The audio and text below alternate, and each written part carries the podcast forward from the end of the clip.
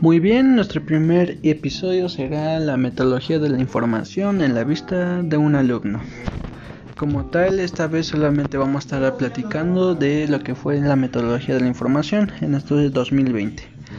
Eh, para abrirnos un poco más en grandes rasgos, la metodología de información se divide en diferentes temas. Claro, también podemos encontrar dentro de uno de ellos lo que es el conocimiento científico, la diferencia entre el método y la metodología.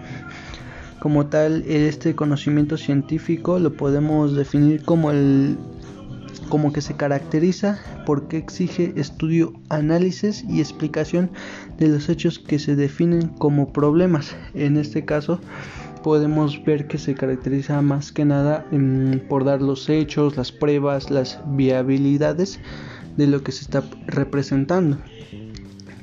Cuando hablamos también del método, que son herramientas que se posibilitan indagar a grandes categorías de segmentos a la realidad. Digamos que estos métodos son como de que formas de investigación para podernos ir apoyando poco a poco, para irnos ir subiendo esta este trabajo que podríamos realizar ya como estudiante, como alumno de forma personal. También hay que tomarlo de estos aspectos de forma personal. La metodología es ver qué tan viables son esos métodos, qué tan viable es un método para investigar una tarea, para investigar un trabajo, una investigación, para ver si realmente nos está ayudando a llegar a ese objetivo que queremos, ¿no? Eh, no tan solo en un trabajo, no tan solo lo que sea una tarea, sino como en un proyecto de vida también lo podemos ver. Ahora sí que en la materia de la metodología de la información, mm, la maestra mm, se quiso acaparar en grandes rasgos bien la información sobre la materia en cuanto a que en qué relación tiene con la carrera de mercadotecnia, ¿no?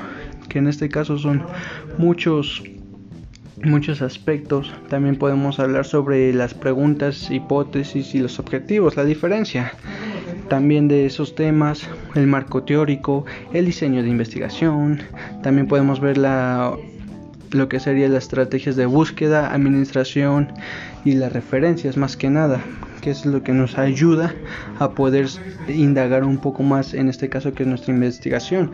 Recuerden que cada trabajo eh, como yo lo tengo previsto hoy en día, yo no sabía la verdad, es de que hay que dar esa bibliografía cuando nosotros estamos realizando un trabajo de investigación. ¿Por qué? Porque lo que pasa aquí es de que se anula ese trabajo si tú llegas a plagiar, aunque sea un copy page, que hoy en día en el 2020 es lo que la mayoría de los alumnos creo que hace o hacemos. En su momento yo lo realicé sin saber hasta ahorita que era un tipo de plagio, un copiar y pegar y ya está listo la tarea, pero no, hay que darle esa bibliografía, hay que darle reconocimiento a ese gran autor que se estuvo matando o que estuvo así como... Mm, metiendo su información que él encontraba. A grandes rasgos la materia de este curso me expandió un poco más de lo que sería mi investigación, mis formatos, toda la información que yo voy recopilando y no solo eso de que cómo construir un proyecto o una tarea, sino de que cómo formar un objetivo de vida. Este objetivo de vida podría ayudarnos más que nada. Podría, en mi perspectiva, si mi objetivo es salir adelante,